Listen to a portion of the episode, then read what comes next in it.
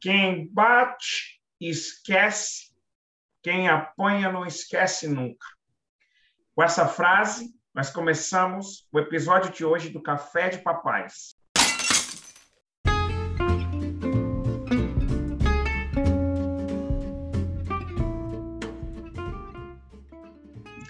Essa introdução de Marília Gabriela, que fez a gentileza de participar do Café de Papais, a gente começa o episódio de hoje sobre raiva, sobre agressividade infantil, sobre o pai que bate, o pai que bate e o pai que apanha, não. A criança que bate e a criança que apanha, né? Emerson, é me ajuda! Vamos lá, galera. Bom dia, boa tarde, boa noite. Vocês estão aqui de novo com a gente no Café de Papais. Hoje o episódio a gente vai falar um pouquinho sobre por que, que as crianças batem. E aí, na realidade, eu pedi pro Werner que ele contar um pouquinho de onde surgiu essa ideia. Isso, mas segura aí, é... segura aí, segura aí, segura aí, segura aí. Depois da nossa vinheta, fica aqui até o final para você saber o que, que você faz quando está diante de uma criança que tem um comportamento agressivo, o que você, pai, faz com a criança que apanhou. Se você tem essas dúvidas, fica até o final e a gente vai desmistificar tudo isso. Solta a vinheta, papai.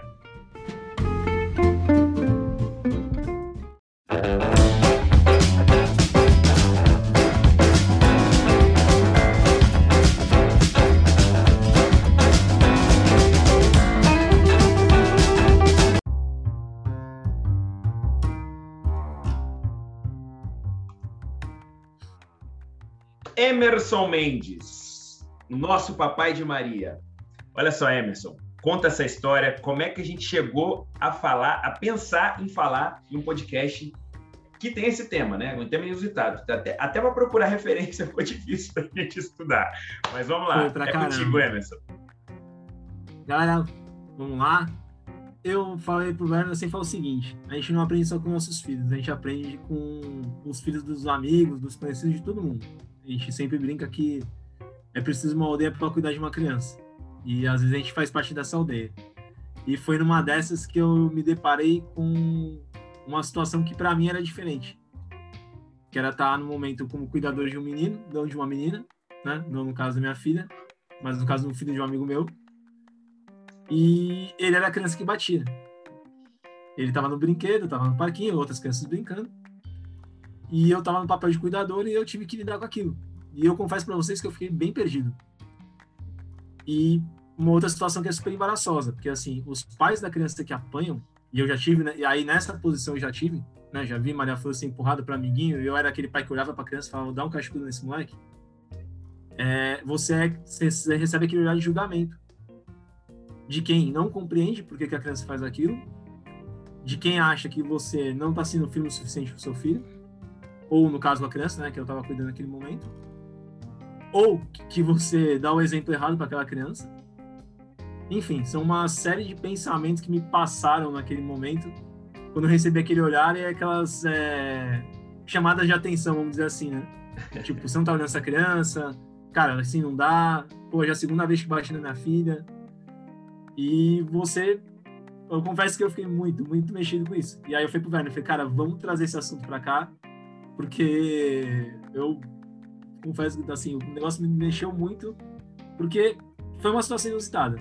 E eu acho que a empatia, a gente trabalha muito dessa forma, né? Quando a gente está realmente no lugar do outro. A gente se põe realmente no lugar do outro na situação que o outro passa. E eu é tive essa oportunidade. Engraçado você trazer isso. Eu até falei com você, acho que antes dos bastidores. Eu tive um, eu fui numa festa de aniversário e tinha uma criança lá que era bem agressiva também. Ela, a criança entrou na piscina de bolinha, ela entrou na piscina de bolinha, tirou todas as bolinhas e todas as crianças. ela estava jogando as bolinhas para fora, ela tirou as crianças, aí ela, não satisfeita, ela pegou as bolinhas e estava jogando nas crianças. Estava jogando nas outras crianças, estava fora da, da piscina de bolinhas. E aí, passou uma semana, o amigo, dono da festa, falou: Cara, tu viu que tinha um, um moleque lá que era o. O moleque era o Croix, era o Denis Pentinha, Denis Pestinha com Pimentinha tudo misturado, e o moleque, porra. Aí eu falei, vi, pô, ele, o, meu, o Samuel teve que sair da piscina lá porque ninguém tava aguentando ele. Né? E ele me perguntou, cara, que que eu, como é que eu dou um toque no pai, né? E você vê como que é uma dor. É uma dor de todo mundo, assim. Você não sabe meio que o que, que, você faz. Porque quando você fala a, que uma criança é agressiva, você está falando que o pai também é agressivo. A gente já falou disso aqui. Na hora que você fala do. Você aponta o erro da criança, você aponta, você fere muito o ego do, dos pais. você fere uma escola, por exemplo. Vocês não sabem a dificuldade de uma escola, por exemplo, para apontar a dificuldade de uma criança. Eles, eles vêm cheio de dedos, assim. Não sei se acontece com você, mas assim, cheio de.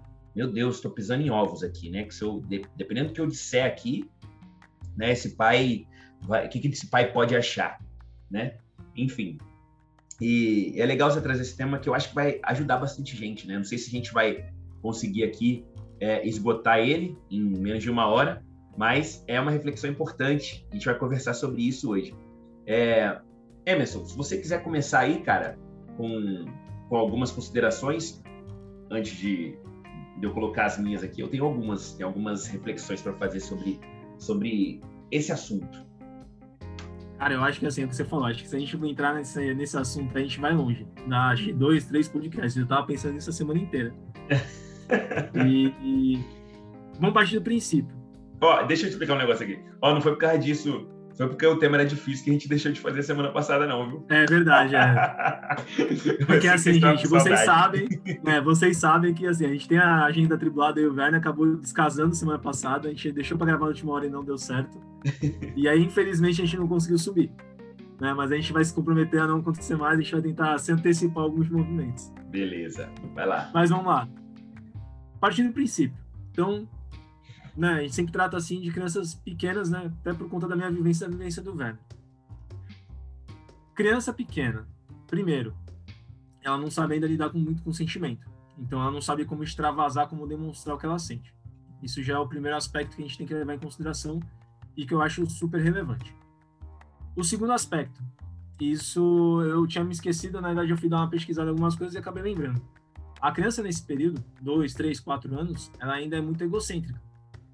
Ela não tem essa capacidade de se colocar no lugar do outro. Então, para ela, além de ser difícil administrar o que sente e administrar como ela demonstra, ela não tem essa capacidade né, de, de empatia, vamos dizer assim, né, com, com outro coleguinha, ou com o irmão, ou com a irmã. Terceiro ponto, ela, e aí por uma questão até de maturidade, ela desconhece a própria força, uhum em muitos casos, né? Você tem aquelas crianças de dois, três anos que são meia grande, meia brutalhada, né? E meia espalhafatosa. Ela não tem noção ainda de consequência. Então, por exemplo, é, se você pegar uma criança de dois, três anos, até a minha filha, de quatro anos, quatro anos e meio, ela não tem noção, por exemplo, que se ela empurrar uma criança da escada, a criança pode morrer. Simples assim. Ela não tem noção de gravidade. Uhum. Então, esse é um dos motivos maiores que a gente sempre fala que assim, a criança não faz e aí o que muitos pais que estão do outro lado, e acho que a gente vai falar sobre isso mais para frente, mas assim, o pai que está do outro lado da criança que recebe a agressão, ele por estar tá mexendo com um filho dele, uma filha, né, uma coisa que envolve sentimento, foge um pouco da razão. E foi o que o Werner falou, né, como atinge a gente diretamente, ou a gente desconhece ou a gente esquece esses fatos. E aí a gente leva pro pessoal. E aí por isso que gera tanta discussão, tanto julgamento, e às vezes até uma consequência pior, às vezes, sei lá, né? Assim, nunca vi. Mas já deve ter acontecido de ter rolado briga com o pai com o pai por causa de, de treta de criança. Sim. Imagina. Então acho assim, isso. Quando chega fora pai... de contexto ainda, né? Quando chega fora de contexto, Exatamente. por exemplo, aconteceu na escola, o cara já vem babando, né? para encontrar naquele ambiente com energia boa que é a saída da escola. Nossa. Maravilhoso é. ambiente, energia lá em cima, lá no alto. Pouca agitação. Né? então, acho assim, a gente tem que partir dessa premissa básica. Uhum. Né? Conhecer, e a gente sempre fala disso aqui. E assim, galera, vocês vão ver a gente falar muita coisa, às vezes, que vai se repetindo nos episódios, porque tá tudo meio que conectado, tá tudo meio que interligado. Uhum. E a gente falar de muita coisa sem voltar nesse assunto de conhecer fase de desenvolvimento da criança, não tem como. Uhum. Né? A gente não, não tem como desvincular essas coisas. Vocês vão ver que muita coisa está sempre atrelada a isso. Sim. E esse, acho que esse ponto é fundamental. A gente tem, ter esse entendimento, essa compreensão. Isso. Na hora que a gente pensar numa criança, a gente está falando aqui de raiva. Esse comportamento é um comportamento raivoso, né? É, a agressão, na verdade, da criança, ela é uma forma dela, dela se expressar e se comunicar, né? Sim.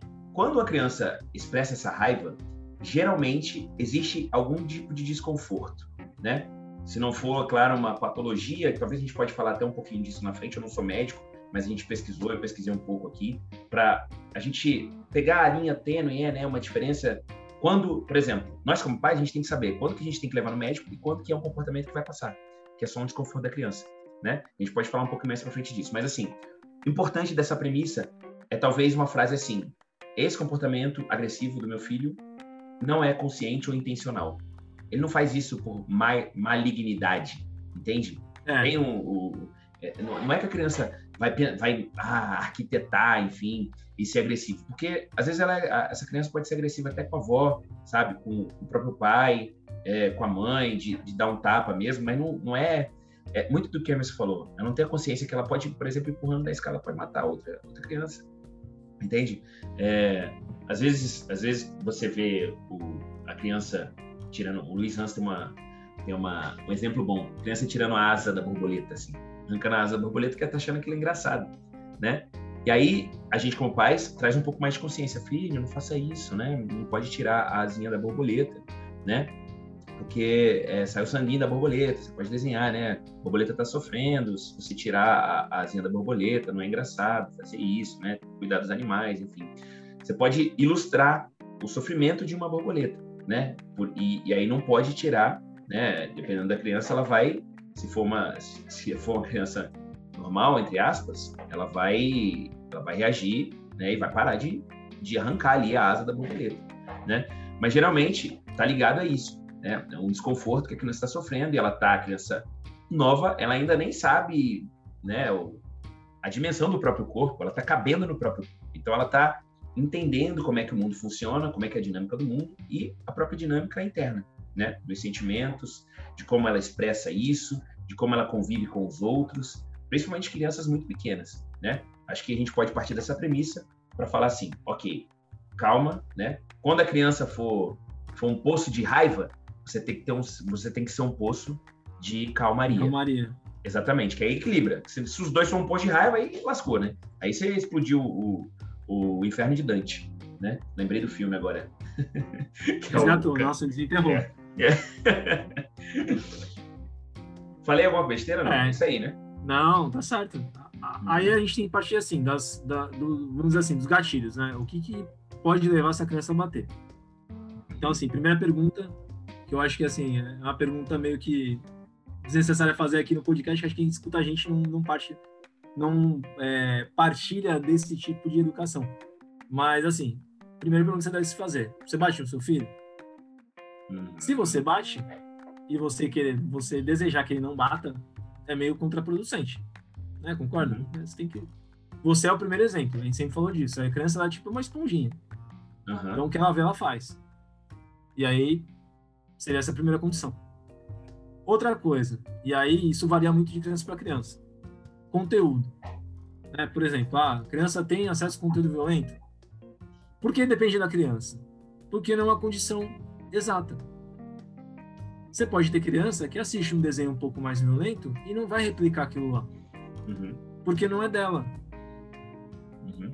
Tem criança que vai ver aquilo lá e vai querer replicar. De repente vai achar legal, de repente vai achar divertido. E aí a gente volta no que a gente falou no começo. Como ela não tem consequência ainda, noção de intensidade de força, noção de consequência para o outro, ou até mesmo a questão da empatia de se colocar no lugar do outro, ela vai fazer aquilo porque simplesmente para ela é divertido. Então não existe maldade naquele ato.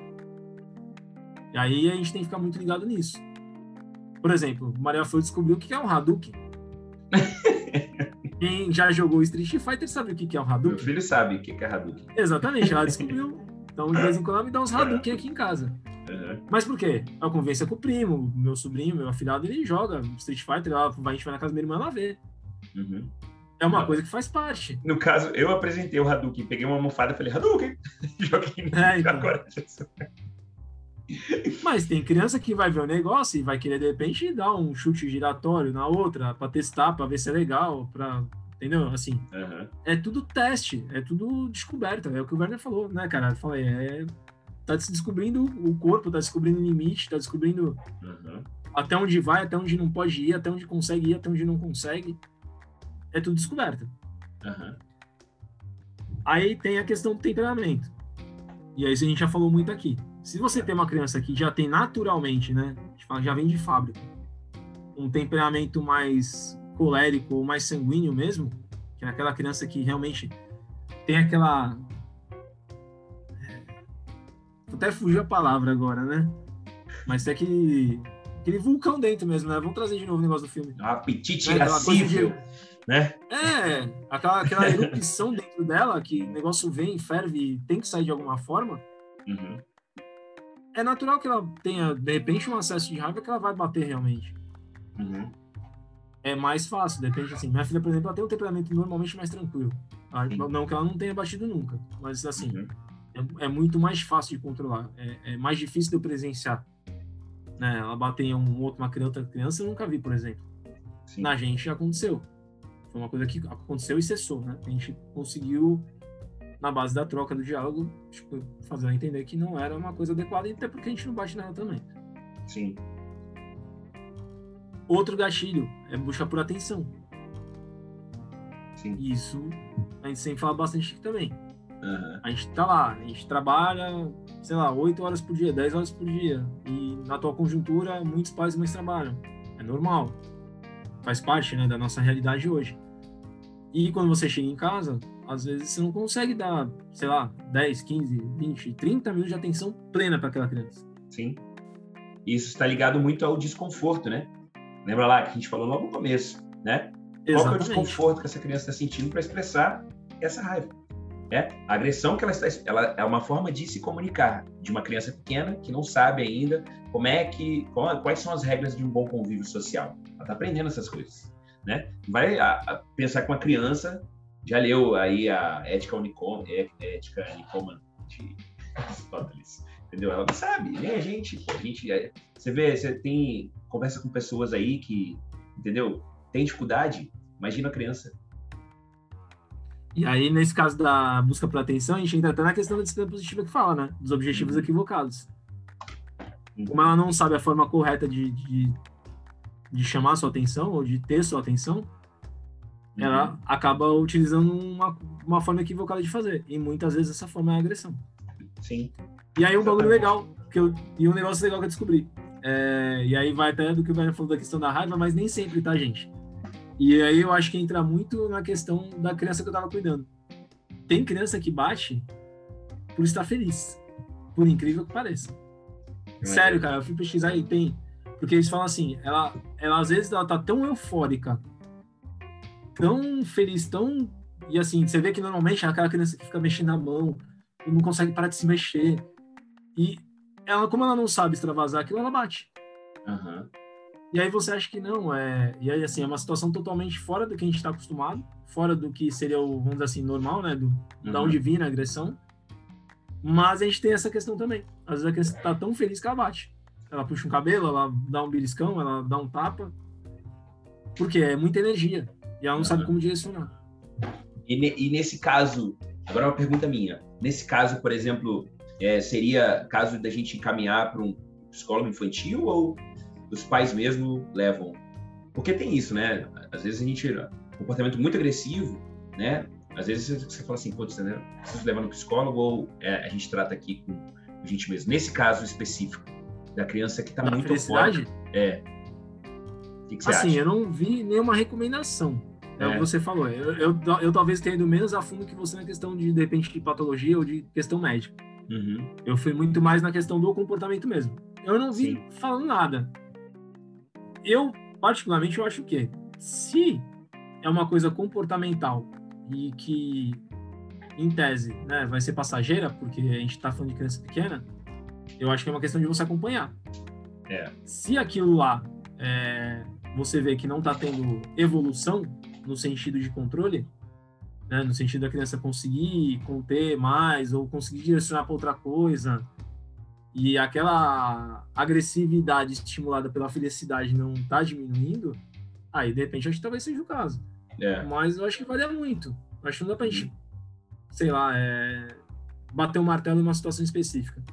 Sim. Porque vai variar muito de criança para criança, de situação para situação e de desenvolvimento. Exatamente. É, porque cada criança porque é uma assim, criança. Uhum. Cada criança é, é uma e, assim, criança. Eu acho que vai muito. E acho que vai muito da nossa interação, né, cara? Porque assim, se a gente souber, aí acho que a gente vai entrar depois nesse, nesse mérito, né, de como acolher isso, ou como tratar isso, ou como trabalhar isso com a criança, uhum. vai muito também da nossa participação, da nossa Sim. interação. Sim. Porque, por ser uma coisa que desagrada, né, você. E aí eu falo você, do, do, do pai do, da criança que bate, é, a gente vai entrar naquele mérito daquela coisa que a gente já falou algumas vezes sentimento ruim a gente não quer sentir, né? A gente tenta uhum. ou jogar para baixo do tapete, ou fingir que não vê. A gente uhum. acha uma coisa feia. E se a gente fingir que não vê esse tipo de coisa, que eu acho que deve acontecer, infelizmente, com muitos pais, e aí não é uma questão de julgamento. É uma questão de realidade. A gente não tá, uhum. às vezes, emocionalmente preparado para lidar com isso. Se a gente escolhe isso, a tendência é que a coisa não melhore. E uhum ao contrário, muitas vezes até se agrava. Sim. Então acho que parte também da nossa escolha de como a gente vai lidar com isso, como a gente vai enfrentar isso. Uhum. E eu acho tem, um, tem uma coisa da você falou da nossa interação, da nossa reação, né? Que uma tendência que eu vejo quando uma criança desperta, por exemplo, um comportamento agressivo, né? Principalmente é, é, de pais de primeira viagem, mães de primeira viagem, que a gente fica assustado, né? a gente fica um pouco assustado e tende a rotular essa criança, né? E já levar, já levar, por exemplo, para a terapia, né? É encarar e não encarar como processo de aprendizado da criança, que foi o que a gente trouxe no começo. Porque quando você sabe que não é consciente, que não é intencional, você fala assim, bom, essa criança está no processo de aprendizado, então eu preciso orientar, né? Ao invés de rotular, pô, meu filho é agressivo mesmo, ele é isso mesmo. Esse guri aí sempre foi assim. Ah, não pode deixar, não pode deixar ele aqui sozinho no, nos brinquedos com as outras crianças, que ele, ele, é assim mesmo. E aí você vai jogando esses rótulos e a criança em formação, o rótulo que você joga para ela, ela aceita. O rótulo que você joga para ela, ela aceita. Ela não tem a consciência, por exemplo, de falar assim: pô, peraí, eu não sou agressivo, só queria o brinquedo da Maria Flor. Entendeu? O Samuel não vai fazer isso. peraí, papai, não, não é que eu sou agressivo, eu quero só o brinquedo que a Maria Flor tá brincando nesse momento. Eu não sei como que eu faço isso, como eu me expressei. Se eu me expressei mal, me desculpa, tá, papai? Inimaginável, ele não vai fazer isso. O que ele vai fazer? Ele vai expressar a agressividade dele, né, em alguma forma. Principalmente por ser menino, vamos dizer, já fazendo uma simulação entre Samuel e Maria Flores. Tomando brinquedo do pai do, do filho que bate. mas o, Samuel é bem bonzinho. Mas assim, isso é importante para que a gente separe o, o ser de estar entendeu? O estado agressivo de uma criança não é que uma criança é agressiva, entende? É, isso, isso, isso eu acho extremamente importante para que a gente não, não rotule, porque essa criança que cresce você dizendo que essa criança é agressiva, ela vai a, a, abraçar esse rótulo e vai levar para o resto da vida dela, né? E aí é muito daquele negócio, como é que a gente reage então? Se a gente não pode assustar, se a gente, a gente tem que ser contenção já buscando um pouco daqui, do que a gente falou, fala muito aqui de, de margem, né? Se o rio, se o mar tá, tá, tá revolto, né? Que a gente seja uma margem calma, se a gente, que a gente seja o leme, leme, leme para o barco e leme calma, né? Que a gente seja contenção, que a gente seja segurança, né? E para isso, né? A gente precisa de certo posicionamento de vez em quando, posicionar mesmo, os próprios pais posicionarem, terem coragem de se posicionar né, com firmeza e respeito, né? Firmeza e, e calmaria, sabe? Gentileza. É, olhar nos olhos ajuda muito. Quando você olha no olho, pede para que a criança olhe para gente, olhe para olha para mim, olha para mim, entende? É isso. Se você se assustar diante de um comportamento agressivo, a criança também se assusta. Porque aí ela fala assim: os dois estão perdidos, tá todo mundo perdido. Eu tô perdido, ele também tá perdido. Eu, é, ela, geralmente, ela dá uma procurada, principalmente for uma, uma criança que tem muitos episódios agressivos, ela dá uma procurada para ver onde que tem calma aqui, onde que tem segurança, né? Se você vier esbaforido, se você vier obrigando muito já, né? Aí pronto, aí, aí desandou o negócio. Eu acho que é, que é muito isso. Quando você pensa em ser agressivo, uma pessoa que tem um ser agressivo, você está indo num nível muito mais profundo, né? Está indo num nível muito mais profundo de, de, de, de, personalidade mesmo, que essa criança provavelmente não é, né? Acho que é isso. Cara, tu falando esbaforido, me vê a imagem mental, porque assim, eu fico pensando sempre do modo como a criança vê, né? Aí tu imagina a criança de repente bateu em um amiguinho alguma coisa, e tu vem correndo na direção da criança baforindo, a imagem da criança deve ser tipo um búfalo vindo na direção dela, falando ele vai me atropelar. Né? Porque, meu, pra criança deve ser assustador. Ela já tá. Porque assim, ela bateu, né? Uhum. Ela teve o ato. Aí ela para e ela olha em volta. E aí ela já fica constrangida porque normalmente o que acontece? Aquela cena para, né? Uhum. A criança que, ela, que apanhou chora. Uhum. O pai ou a mãe da criança que chorou vem resgatar aquela criança. E o pai ou a mãe da criança que bateu vem dar o esporro na criança que bateu. É. é a, a, cena se repete, né? É quase um looping. Se você for ver, as cenas são quase todas iguais. Sim. Mas normalmente o pai da criança que vem já vem armado. E aí pra criança descer aquela imagem, né? Veio tipo um búfalo, um touro, alguma coisa na direção dela, falou, vai me atropelar, vai me dar uma chifrada, vai bater. Aí é a cena do Dragon Ball, né? A cena final do Dragon Ball que tá todo mundo se porrando, tá todo mundo dando porrada em todo mundo. Exatamente. Muito bonito. Ai, ai, ai.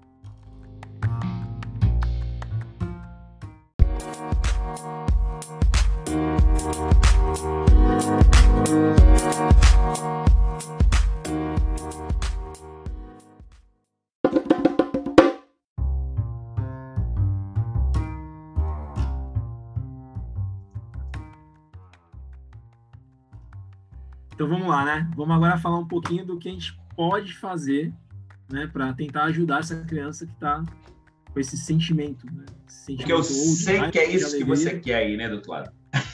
Exatamente. A pessoa está aguardando, está escutando a gente para escutar essa parte. Então, vamos lá. Primeira coisa, que a gente já falou no começo, dar o exemplo. E aí, quando a gente fala dar o exemplo, e a gente falou no comecinho da, de não bater, né? Se você não bate no seu filho, mas não só é, o que estimula não é só tão a violência física. A gente fala muito da questão da violência verbal, né, da questão da comunicação. A gente fala muito aqui da comunicação não violenta, então é, às vezes até o seu tom de voz, e aí eu falo por mim mesmo, que assim, eu falo muito alto. Então, às vezes eu nem brigo com a mulher flor, mas ela escuta eu falar, parece que eu tô dando uma bronca. Por quê? Porque eu falo alto. É natural da minha família. A gente fala alto, a gente fala balançando a mão, então às vezes a gente tem que ter um pouco de cuidado com isso. Então, acho que exemplo, acho que é a primeira regra. E isso em todos os sentidos, né? A gente tem que ter essa visão mais ampla da coisa. Não pode ser uma visão muito restrita. Segunda coisa, ajudar a criança. E aí, no que eu falo ajudar, são duas coisas. Primeiro, dar alternativa. Dar alternativa como? Cara, a criança tá naquela, naquele explodindo. Ela vai querer bater em alguma coisa, ela vai querer bater em alguém. Dá outra coisa para ela bater. A gente fez muito isso com a mulher gente cansou de falar pra ela, filha, você pode bater numa almofada, você pode bater num, num boneco seu, num pelúcia, num, num sofá. É, se você tiver um saquinho de areia que tem aqueles para criança, deixa a criança bater no saquinho de areia. Né? Eu, o Werner, já, o Werner faz boxe, eu já fiz também. É uhum. terapêutico você bater no saco de areia. Tá? É quase uma terapia é. mesmo. Você consegue extravasar muita coisa. E para criança funciona também. Então acho assim, isso é uma coisa, é você dar alternativa para ela extravasar aquele sentimento. Aí tem a segunda parte do ajudar a criança, que é o quê? É você nomear esse sentimento dela. E aí acho que o Werner falou agora há pouco e acho que a gente já trouxe isso também. É você é, descer olho no olho, na altura dela, acolher, se for necessário abraçar, nomear aquele sentimento, porque de repente teve um gatilho, né? A criança eufórica, alegre, que a gente falou no começo, de repente ela chegou num parque, viu um monte de criança, viu um brinquedo enorme. É um gatilho. Uhum. Não é um gatilho ruim, mas é um gatilho. Uhum. Mas a raiva pode ter sido uma frustração, pode ter sido uma coisa que não aconteceu, pode ser uma coisa que deu errado, pode ser um brinquedo que ela não conseguiu montar, pode ser uma série, uma série infinidade de situações. E aí você tem que estar ali para acolher. E nomear. A criança ela não sabe, como a gente falou aqui, ela não tem ainda esse discernimento, né? esse know-how de, de, como funciona, do que, que ela sente, de como ela tem que agir ela não tem ainda a questão do, do senso coletivo, da, da boa conduta, né, do social, de como deve ser. Ela não sabe nada disso. Isso aí é tudo a gente que vai ter que guiar ela por esse caminho. Sim. E esse ponto acho que é fundamental. Sim. E aí tem uma frase que eu gosto muito da Elisama, que ela fala o seguinte: é, não dá para ensinar alguém a nadar enquanto ela está se afogando. Não tente ensinar alguém a nadar enquanto está se afogando. Você só vai ensinar depois que você salvar essa pessoa. É mais ou menos a história da máscara de oxigênio, né? Que é primeiro no seu rosto, depois na pessoa que você vai ajudar. Nessas situações é a mesma coisa. Primeiro você tem que estar centrado. Então, a gente falou né, da cena aqui da há pouco do búfalo. Uhum. É, respira, controla. Não dá para ser búfalo. Exatamente. Entenda o seguinte: aquilo não é maldade. Seu filho não é o anjo malvado. Esquece aquele filme. Uhum. É, não ou existe uma. Seu filho não é a órfã. É, a órfã também é pesada. Pesado. E ele não faz aquilo para machucar de verdade. Ele não faz com essa intenção. A gente tem que ter isso em mente. Não tem essa intencionalidade de, de prejudicar, de bater, de machucar, de agredir, de magoar, é, seja o irmão ou irmã, seja uma outra criança, ou seja você mesmo. Uhum. Ela precisa de ser guiada. Isso é um processo. Sim. E é um processo que, para ela, gente, é... deve ser muito extremo, muito forte. Uhum. É uma Difícil. coisa que, assim, eu falo, eu já falei isso aqui outras vezes, eu não preciso esconder. Eu, até os 20 e poucos anos, 30 anos, eu era um cara que explodia muito fácil. E eu, eu lembro até hoje como é que era. Pois é. Olha esse cara e, assim, eu, meu Deus. E eu lembro daquela, da sensação que é, cara, daquele negócio que vem que você não consegue controlar. E eu era adulto, imagine uma criança. Então, cara acho que se a gente isso em mente. É, então, mas, cara, eu, meu pai sempre falou que os pacatos são os piores quando explode. E isso, né, uma vez eu vi um primo dele fazer um negócio que eu nunca esqueço, então eu, depois daquilo eu acreditei. Então acho que isso a gente tem que ter em mente. É, é saber disso, que não existe intenção. Uhum. Má intenção. Se a gente sabe isso, a gente consegue dar todos esses passos de como tratar essa, esse sentimento. E aí eu queria trazer um ponto que eu acho que a gente às vezes esquece e é o que eu me pego fazendo às vezes. Eu não lembro se foi no The Mask Living que eu vi falando alguma coisa ou se foi um outro vídeo. Principalmente para os meninos, tá? Para quem tem menino. E aí o, o Werner que tem o Samuca, de repente pode falar um pouco melhor depois disso. Uhum. A gente tem uma tendência é, a ser um pouco mais bruto com o menino. Sim. Isso eu falo mesmo. bruto não tem em termos de carinho. Então, por exemplo, você encontra uma pessoa que tem um menino. Normalmente, se você encontra uma pessoa que tem uma menina, você vai pedir um beijo, você vai pedir um abraço. Pro menino, tu vai pegar a mão, vai fazer aquele cumprimento lá do soquinho, ou então, ei, moleque, não sei o que, pá. Uhum. E aquela criança, ela também precisa de carinho, de beijo, de abraço. Uhum. Então, assim, a gente já tem uma tendência é, a tornar aquela criança mais bruta pelo nosso próprio histórico cultural, pela nossa própria, né, Verdade. É, história aí, né? Nossa própria, uhum. própria é, criação, convivência, enfim. E acho que a gente que mudar essa chavinha. Né? A gente precisa tratar o menino também com uma certa delicadeza. Uhum. Para ele entender que ele não precisa ser aquela coisa bruta. Porque senão ele cresce realmente achando o quê? Que ele tem que ser mais agressivo, né? O, o, o caçador, o macho alfa, o predador, assim, uma Verdade. série de coisas. Pode Verdade, parecer meio pesado a gente falar isso pra uma criança pequena, mas começa aí. Uhum. E começa no nosso trato. Verdade. E eu me pego, cara, assim, eu, eu vou ver meu afilhado às vezes, e meu afilhado ele é todo espoleta, tá, não sei o que, agitadão. E eu chego aí, moleque doido, pá, não sei o que. E depois eu falo, porra, não deu um abraço no moleque. Aí eu, aí eu pego, volto, falo, vem cá, dá um abraço no Gindo, tal, não sei o que. Por quê? Porque aquela criança também precisa de carinho, gente. Uhum. Não é porque é homem. Só que é. a gente esquece. Né? E com meu filho. Joga... É, pode ir, vai lá. Não, não, fala. Porque com meu filho é mais fácil, entendeu? Eu tô, você tá falando aqui, eu tô tentando lembrar aqui os momentos. Eu acho que todos eu, eu faço assim. E aí, e aí, moleque doido? Tipo assim. Com meu filho é mais fácil, você vai, você, dá, você abraça, beija tal. Mas é com o sobrinho, por exemplo, passa, passa direto. Porque você, na cabeça da gente, né, inconscientemente, a gente fala, é, é, é gurizão, né? É homem tal. Doido isso aí, legal. É, é um inconsciente coletivo muito forte. Uhum. Cara, já puxando. De vários que a gente vive, né? Uhum.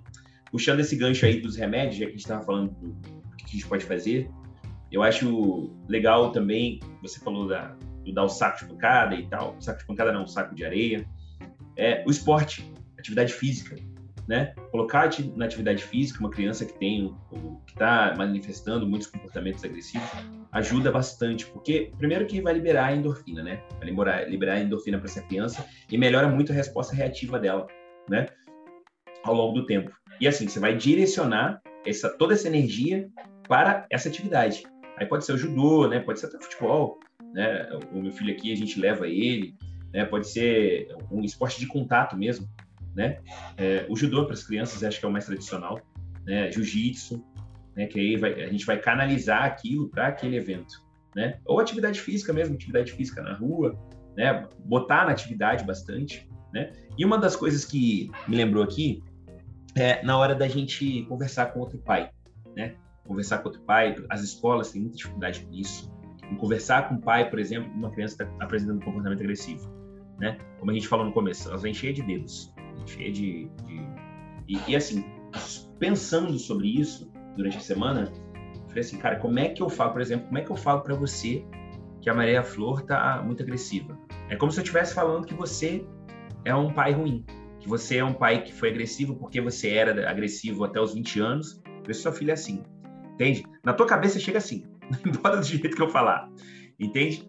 É, porque a gente agride muito o ego do, dos próprios pais. Né? Se não for um pai muito consciente, dificilmente ele vai entender, talvez você perca amizade. Então eu pensei assim, cara, como é que eu faço para falar com o pai sobre a agressividade de uma criança? Eu acho que uma, uma estratégia legal é a gente direcionar para o sofrimento da criança. Porque uma criança agressiva, né, geralmente ela, ela fica longe dos amiguinhos, porque ela não está conseguindo controlar aquela raiva. O que acontece? Acontece igual aquilo que eu falei lá no começo a criança tirou todas as, as bolinhas de lá de dentro. A gente estava no aniversário, tinha um monte de criança, mas ninguém estava brincando com aquele garoto. Né? Na escola é a mesma coisa. Aquela criança faz poucos amigos. Por quê? Porque ela é agressiva, né? As outras crianças não querem ficar perto dela. As crianças não querem se machucar, entendeu? Então a gente direcionar para o sofrimento que essa criança é, pode estar tá vivendo e, e, vai viver, né? Como é que a gente a gente fala falaria, né, para um pai, né, para pensar talvez é, que a criança está fazendo poucos amigos, que a criança está tendo problemas de socialização, direcionar sempre para o sofrimento da criança e não é, rotular ela, de, de, fato, sabe?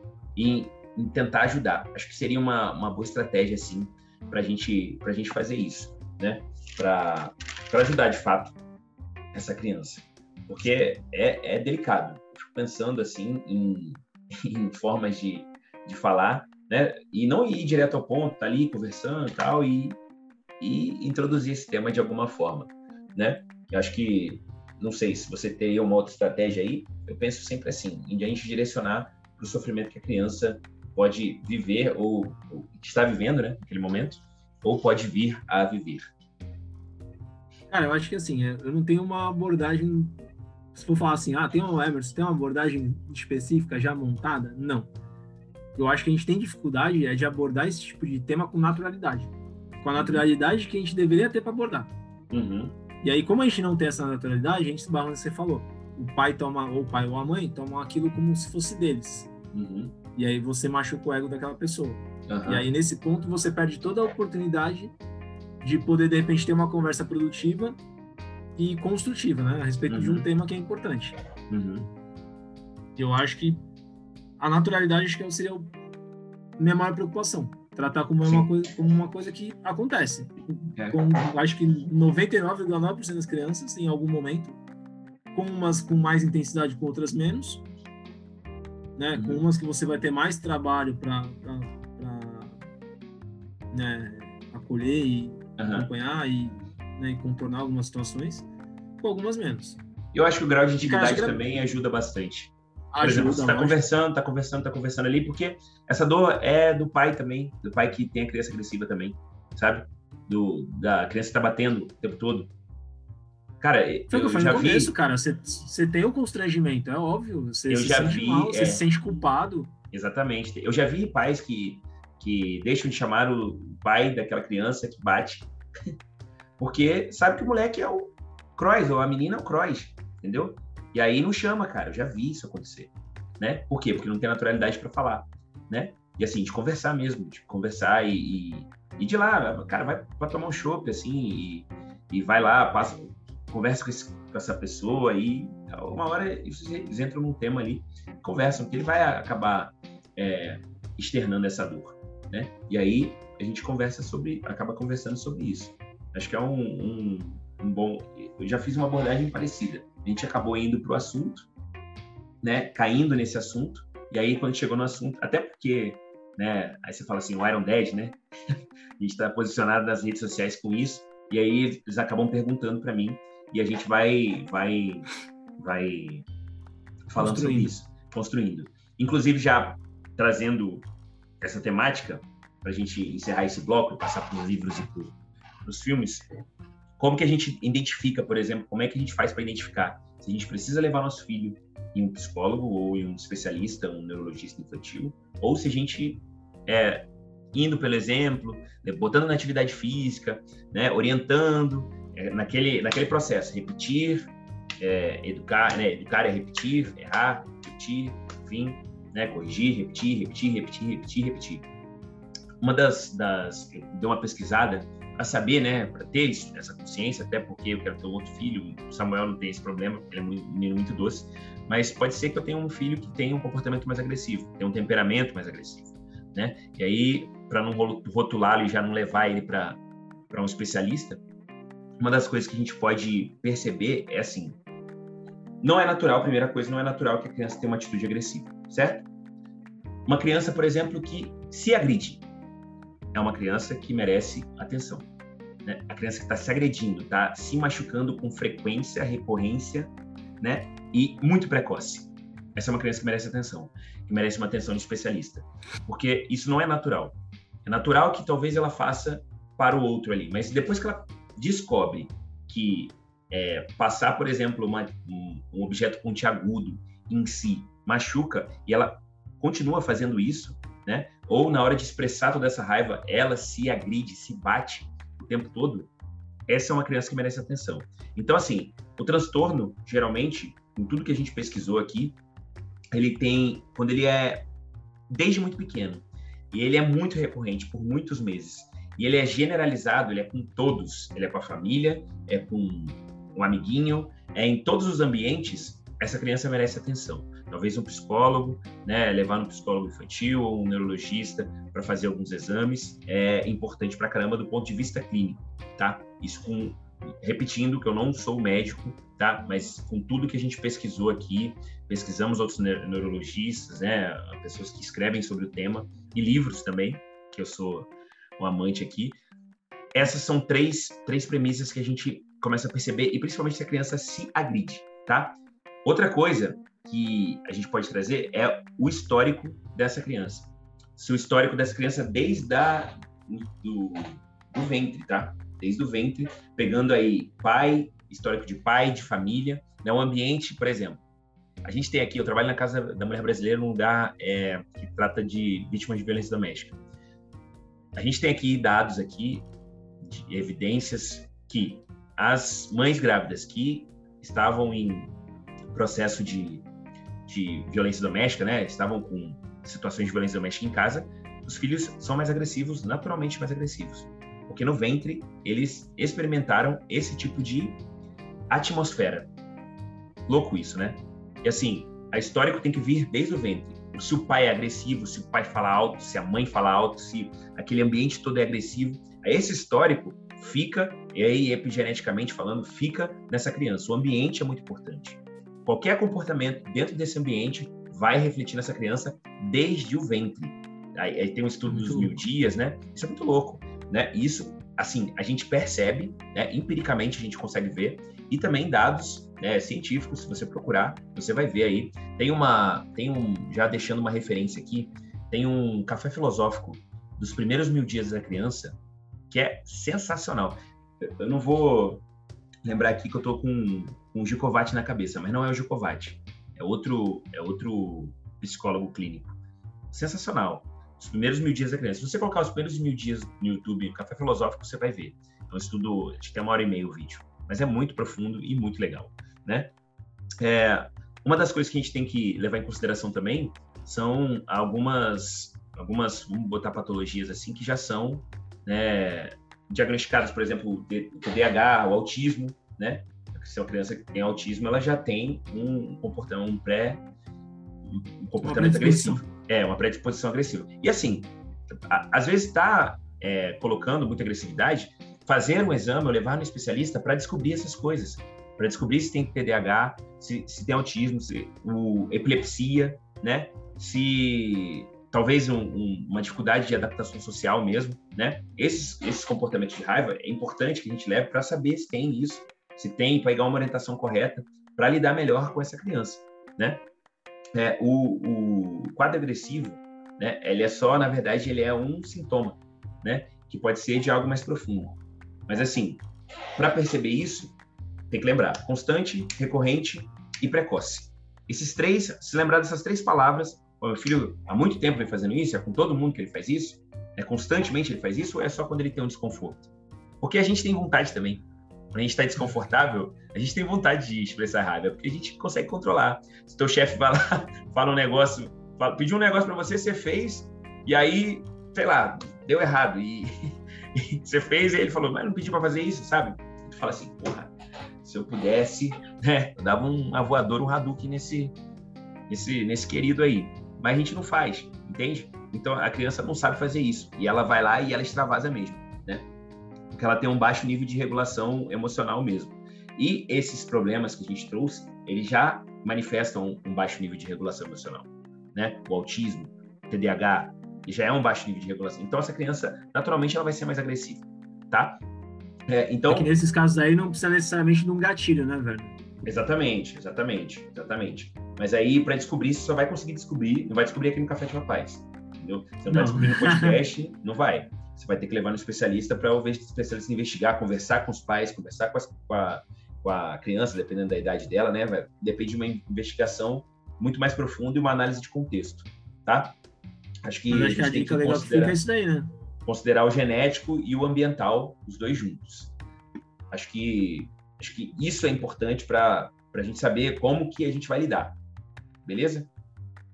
E acho que observar, né? É o que você falou, acho que o mais importante fica aí o resumão é, tipo, não tem gatilho, é recorrente, que né, é uma coisa diferente, né? Você ter uma, um fato que gerou aquilo uhum. e você ter uma coisa recorrente ser um fator específico que gerou.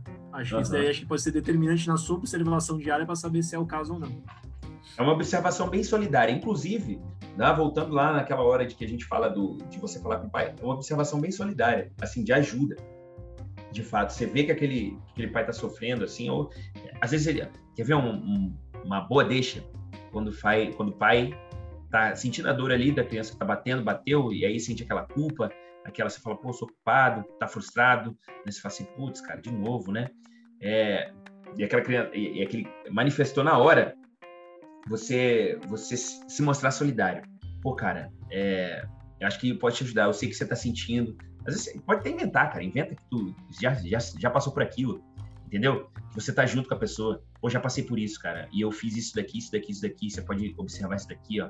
É, é, muito, tem muito tempo que ele faz isso, é sempre que ele faz isso. Seu filho não é agressivo. Talvez ele só esteja agressivo. Talvez seja legal você fazer isso, o que você tá fazendo. E vai pontuando esses comportamentos que a gente trouxe aqui ao longo do podcast, né? E trazendo pro cara. Às vezes o cara fala, puta, é mesmo, né, cara? Eu, tô, eu fui agressivo há muito tempo, na, na, época do, da, da, gravidez, eu gritava com a minha esposa, enfim, né? E aí o cara pode direcionar para o psicólogo infantil, né? Ou às vezes falar com o Emerson Papai de Maria, manda lá no, no Instagram dele. Manda no direct. É, manda, manda no direct, manda no direct da Aron 10 também. Beleza? Acho que cara, são, bom, uma, são boas orientações aí pra gente e, ó, Eu vou falar assim, é, antes que os nossos ouvintes achem que a gente tá defendendo só a criança que bate, gente, é, não é isso, tá?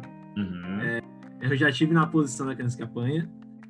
É, também não é uma posição confortável. E eu não estou dizendo que o pai da criança que bate também não tem que ter uma atitude. Sim. E aí eu acho que é uma, é uma questão que de repente vocês podem estar levantando nesse momento. Então vamos lá. Seu filho bate. Você levou ele de repente numa festa ou num parque, alguma coisa. Ele bateu. Você vai lá, espera ele se acalmar, conversa. Isso tá, é uma coisa que eu faria, tá, gente? É uma, não estou dizendo que é uma regra. Você vai e conversa. E você estipula um limite. Que não pode bater. Simples uhum. assim. E você estabelece uma consequência.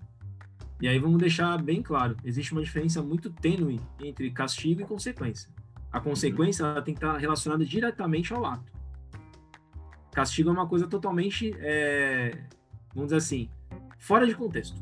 Então, a consequência é, se você não tem como se comportar de maneira coletiva, você não pode viver no coletivo. Uhum. Por quê? Você vai ter que interromper aquilo ali. Então, assim, é, apesar de tudo que a gente está falando aqui, a gente não quer dizer que você vai deixar a criança ficar lá no parque o dia inteiro batendo em cinco, seis crianças. você foi lá, fez sua parte, você acolheu, conversou. liberou. Ela foi lá, bateu de novo. Você foi lá, conversou, estabeleceu o limite. Cara, na terceira, filho, sinto muito, mas desse jeito a gente não vai poder, a gente volta para brincar outro dia. E acabou, vai embora. Exatamente. Pra gente encerrar aqui, ó. Vai lá, pode ir. É, né? Porque assim, é, não quer dizer que a gente vai ser permissivo, tá, galera? É que a gente vai interromper aquilo ali. É tudo uma questão de a gente saber como tratar. Uhum. E eu queria só mais uma coisa para fechar. Na pesquisa que eu acabei, a gente acabou fazendo para a gente trazer esse podcast para vocês, eu fui consultar uma das pessoas que eu mais adoro nesse mundo, nesse sentido da, de parentalidade, tudo, da Lua Barros. E ela falou uma coisa para mim muito legal. É, disso dos pais que tem a criança que bate. Que a gente precisa se livrar da culpa e da vergonha para poder olhar para a criança. Então, quando a gente deixa aquele olhar de julgamento, de culpa pesar sobre a gente, a gente não olha como deveria para a criança que está do nosso lado. Isso aí. Eram os dois últimos recados. Animal. E pra, ficou mais lindo, ainda bem que você deu. Ainda bem que você deu, que agora vai, assim, eu vou só passar, deixar a cerejinha no bolo, assim. É, cara, coragem, senhores. Coragem, coragem para se posicionar. Tem uma frase que eu adoro, um pensador maravilhoso, chamado Werner Bezerra, que o amor é a essência da coragem. O amor é a essência da coragem. Coragem é o gargalo da vida, galera. Se vocês tiverem amor, se você tem amor para o teu filho, né? É, expressa essa coragem para se posicionar. O amor é a essência da coragem. Se você tem amor, a coragem está aí dentro. Então se posicione-se, se posicione-se. Falei uma frase tão bonita depois, se posicione-se. posicione-se, posicione-se, tá? É coragem para se posicionar, porque isso daí pode ser, às, às vezes, bem doloroso para o próprio pai. Né? Você tirar uma criança do parquinho, por exemplo, ver que a criança está, que ela não vai reagir, ah, tudo bem, papai, você não sabe, né? E vai, não vai fazer isso, entendeu? Não vai fazer isso, tá? Então coragem, porque coragem é o gargalo da vida e o amor é a essência da coragem. Vamos para os livros e filmes? Bora. Bora. Depois da vinheta.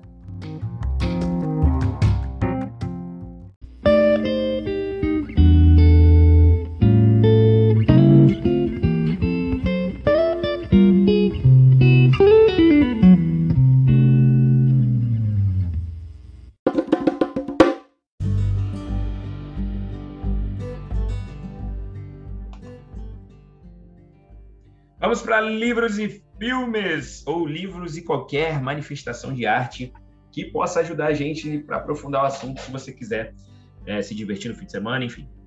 Vou começar, tá, Emerson? O meu livro é o livro A Raiva, da Blandina Franco e do José Carlos Lolo. Um livro que ganhou o prêmio Jabuti, não lembro que ano, não me perguntem, mas é um livro bem ilustrado. Ele não tem, assim, no final dele, é um livro infantil, mas ele não tem no final dele um, uma solução para a raiva, entende? É, até porque a raiva vai ser sentida, a gente não vai falar para a criança como é que a gente vai eliminar isso, não vai eliminar, né? Mas acho que ele é lúdico porque ele expressa legal o que, que acontece dentro da criança, né? né? Tem gente que não gosta porque acha que as imagens são muito são muito é, adultas. Eu acho que não. Acho que é, eu sou muito do, do, do seguinte negócio, sabe? Você está vendo um negócio ali, beleza. Você é pai, você está do lado, você é mãe, você está do lado, você consegue orientar, entendeu? Acho que não é aquilo, não é o livro que vai fazer a criança ser ou, ou não ser alguma coisa, sei lá, um psicopata. Porque a, as ilustrações do livro elas são bem. É, não são bonitinhas, fofinhas, igual os Cílios Carinhosos, entendeu? É uma ilustração um pouco mais abstrata. Mas eu acho legal, eu acho, achei que é interessante assim como se expressa, né? Como, como a raiva se expressa de uma criança. Acho que mais para as crianças de 6, 7 anos né, para cima, acho que é legal. É um, é um livro legal que expressa bem. E o meu filme, meu filme é Frozen. Frozen da pequenina Elsa, né? É, porque quando ela tá lá no, naquele dilema lá do, da coisa do, do, do, gelo, né? Do reprimir e não sentir, né? Aquela repressão acaba levando ela a se isolar como a melhor solução para já que eu não consigo controlar, vou me isolar aqui, vou ficar quieto aqui no meu castelo aqui de gelo, eu mesmo, e vou ser feliz. E talvez essa não seja a melhor solução para lidar com a raiva, né? É, e talvez não isolar até o assunto. É, agora eu fui um pouco filosófico até, dei uma aprofundada, mas, mas acho que é isso. Acho que é. Tem um outro filme que eu falei com o Emerson aqui no, no intervalo, que é o Tratamento de Choque, engraçadíssimo, inclusive, né? Que fala um pouco sobre emoções reprimidas. E é um cara, o Adam Sandler é extremamente retraído, não, nunca expressa sua raiva. E aí tem um terapeuta muito louco, que é o Jack Nicholson, que vai tratar dele, da raiva dele, com, com alguns, alguns procedimentos bem ortodoxos. Mas é, é um filme muito engraçado e mostra assim que não é reprimir o negócio, entende? É talvez você expressar de uma forma mais mais saudável. Beleza? É isso. Esses são meus filmes e meus livros. Emerson Papai de Maria. Livros. Vamos lá. Eu vou de livro infantil também. O Monstro das Cores e O Monstro das Cores na Escola. São dois. Maria Flor tem os dois. Da Ana Lenas. É, como o Werner falou também, não tem uma solução básica, mas acho assim, é, principalmente nessa fase deles, é, é, você, eles têm essa coisa lúdica de saber como lidar, uhum. de saber que existe, como funciona, como vem, né? Como a gente tem como liberar isso. E, cara, que você falou foi muito sábio. É, tudo vai do sentido que você dá para aquilo que a criança está vendo. Uhum. Então, assim, ah, o livro não é o livro, é o sentido que você dá para aquilo que ela está vendo com você. E aí também fazer a nossa parte, né? A gente está ali do uhum. lado junto, é, lendo, interagindo, dando sentido para aquilo. E filme, na verdade eu vou num documentário. É, a Sabedoria do Trauma, do Gabor Maté. Não tá no Netflix, tá? Se vocês entrarem aí no Google, vai aparecer, mas não tá. Na verdade, vocês entram pela internet, se vocês procurarem, tem um link que vocês se cadastram e vocês recebem o link do documentário por e-mail. Por que, que eu estou sugerindo ele? Apesar de não falar de criança, ele fala muito da questão do, do que ele reflete na vida adulta. E tem uma passagem específica que ele faz num presídio. E ele começa a perguntar para os presos: ah, dá um passo para frente, quem não sei o quê. E aí, muitas das questões que envolvem violência, ah, quem sofreu algum tipo de violência física quando criança deu um passo à frente? Pumba, todos.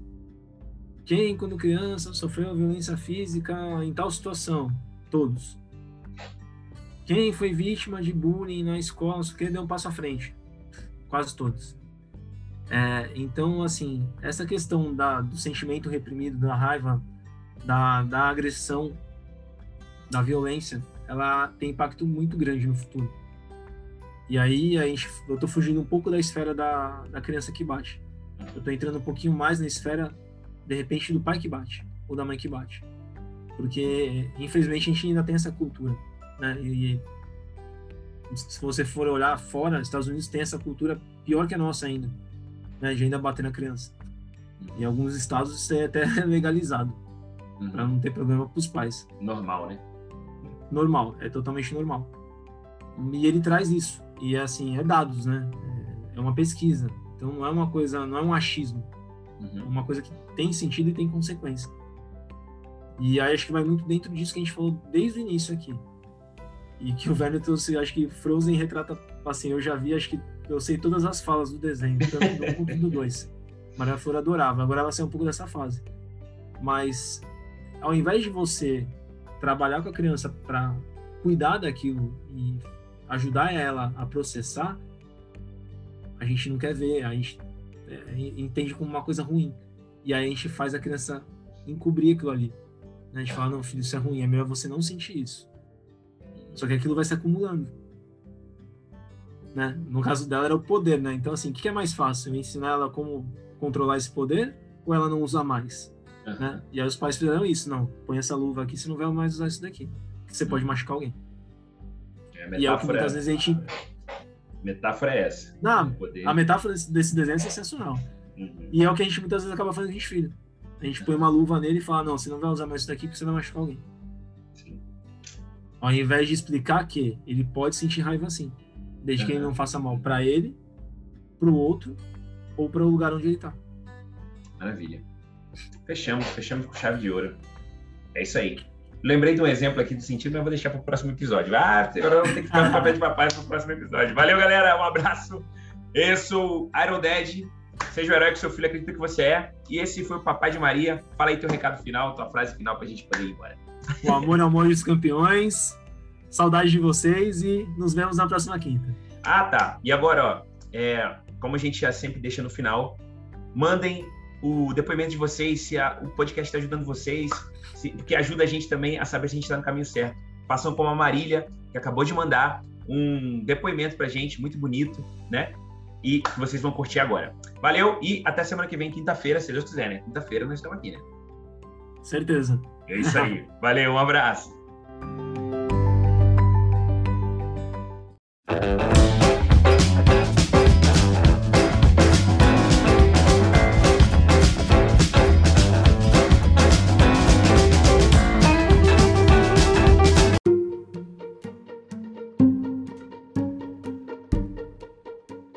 Olá, papais. Vocês não imaginam como está sendo enriquecedor essa fala de vocês, trazendo todo este conhecimento, especialmente para os homens que acham que não devem se dedicar ao aprendizado da criação dos filhos. Eu sou mãe e tenho aprendido muito, tenho um filho. Hoje ele é um adulto, hoje eu reflito o que eu fiz como mãe, mãe solo, e como toda essa orientação, mesmo ele hoje sendo um jovem adulto, me faz ter até argumentos para conversar com ele de tudo que eu fiz até aqui e o que eu não soube fazer. E isso com certeza vai ajudá-lo se algum dia ele decidir ter um filho. Como foi dito hoje, todas as ferramentas são boas, mas nem todas as ferramentas são para você. Então é ouvir, entender, refletir e adaptar a realidade de cada um. Eu estou adaptando a minha realidade e reconhecendo o que eu pude fazer. Obrigada a vocês dois.